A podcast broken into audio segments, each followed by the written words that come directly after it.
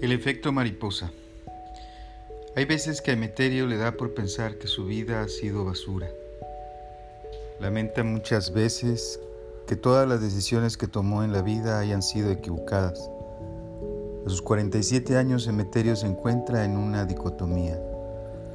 Por un lado no sabe si seguir por el mismo camino fútil y mediocre en espera de que algo extraordinario suceda o tomar el destino en sus manos y cambiar radicalmente su suerte.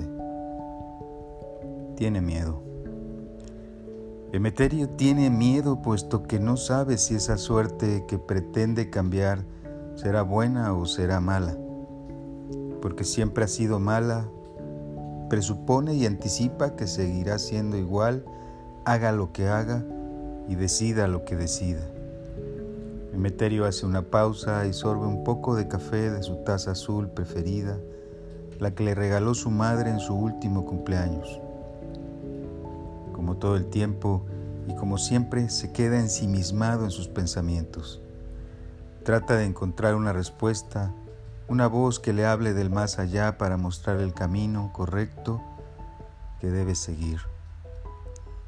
Emeterio es un hombre ilustrado, ha leído más de 50 libros al año desde que salió de la universidad donde estudió finanzas. Emeterio recuerda y va visualizando los pasajes de su vida sedentaria como directivo en un grupo empresarial importante de su localidad. Con un sueldo de más de 100 mil pesos al mes, considera que ha pasado los mejores años de su vida trabajando arduamente, un promedio de 12 horas, diarias ha perdido la noción del tiempo. Tiene la certeza de que su vida se le ha ido como el mapache del terrón de azúcar en el agua. Viendo a través de cuatro paredes de la oficina y contrario a lo que imaginó cuando empezaba a finales de los años 90 a hacer sus primeras prácticas profesionales, un buen puesto y un buen sueldo no lo es todo en la vida. Emeterio no se siente satisfecho Emeterio se siente frustrado, fracasado, infeliz. Mira sus libros y hoy también le ha dado por pensar que tantos libros y tantas lecturas no le han servido absolutamente de nada. En esa pila de libros hoy no se encuentra la respuesta que busca. ¿Cómo puedo encontrar calma y satisfacción? Emeterio siente que estos tiempos arrebatados y abrumadores le han robado la tranquilidad de sus días, aunque no está tan seguro de ello. Por momentos le echa la culpa a que eligió mal su carrera o a que tomó la decisión de no estudiar ingeniería civil en la UNAM después de haber aprobado el examen de admisión que todo mundo reprueba. Tal vez el producto de sus males es su patrón y el haberse quedado a laborar por más de 20 años en la misma empresa estancado cuando tuvo muchas otras oportunidades para volar y crecer. Por haberse casado y haber tenido un hijo, fueron tal vez los eventos que le impidieron realizar todos los sueños que hubiera querido.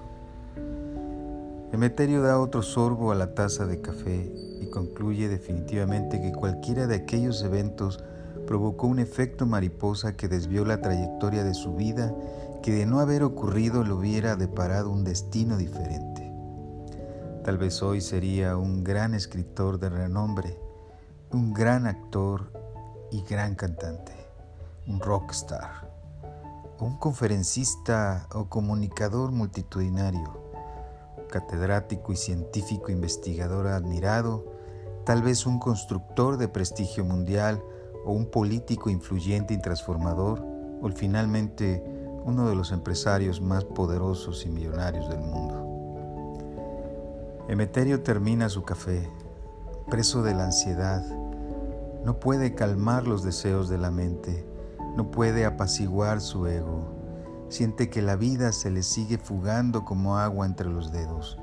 No encuentra paz, no encuentra tranquilidad, no encuentra satisfacción. Casi está a punto de perder a su familia, no encuentra sosiego, no logra encontrar esa voz interior que le muestre el camino. No hay luz, no hay claridad, todo es oscuridad. Emeterio como miles de personas según la revista Forbes, entre el 65 y el 85% de las personas en el mundo no trabaja en lo que le gusta, no vive la vida que desearía vivir. Emeterio solo se resigna y se le ocurre esperar a que llegue ese efecto mariposa, que hoy desvíe nuevamente su vida para cumplir uno de los tantos sueños que tiene. Le horroriza pensar que ese suceso transformador jamás llegue. Tiene miedo a morir en la intrascendencia y la mediocridad. Evoca al filósofo Marco Aurelio. Le reconforta pensar que el destino todavía le tiene deparado un gran final, un final feliz, que está muy cerca de la apoteosis de su vida. Emeterio seguirá leyendo libros, tomando café en el off del vestíbulo de su casa, en espera de su tan ansiado efecto mariposa. ¿Cuántos de nosotros somos un emeterio? Paralizados por el miedo, seguimos a la espera de ese destino que por sí solo nos conduzca a ese tan ansiado paraíso terrenal, donde todo será alegría, paz, tranquilidad, éxito, satisfacción y felicidad plena y total, sin mover un solo dedo. ¿Cuántos le echamos la culpa al pasado y todas las malas decisiones que hemos tomado? ¿Cuántos culpamos a todos por nuestros fracasos? La voz interior que Emeterio no logra escuchar seguramente le diría, Emeterio, el pasado déjalo atrás, no culpes a nadie ni te culpes más. Tú no eres el culpable de nada, pero ahora eres el responsable de tu vida y de tu felicidad. No esperes más, Emeterio. El camino correcto es tomar la rienda de tu destino, perseguir tus sueños. El miedo es normal, pero equivocarse y fracasar está bien si es el precio por alcanzar tus metas. No dejes tu destino al azar. Sé valiente y emprende. No todo se puede en esta vida. Así que enfócate en lo que más anheles eso que quieres ser y tener con todas tus fuerzas. Lucha por tus ideales y lucha por tus valores. Sé perseverante.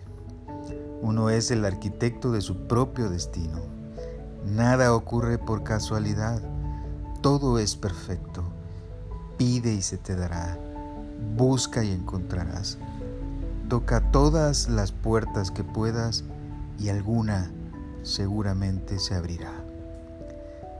El efecto mariposa puede ocurrir, pero también lo puedes crear. Y no olvides ser feliz en todo este proceso. Nunca es tarde para comenzar y llevar a cabo tus sueños. Yo soy justo César Morales Robles. Esta es una humilde y sencilla reflexión que elaboré en tercera persona para ti si te gusta, suscríbete al canal, deja tus comentarios y ojalá, ojalá contribuya a un mínimo, mínimo granito de arena en darte luz y claridad en momentos de oscuridad. Gracias y nos vemos en el próximo fragmento.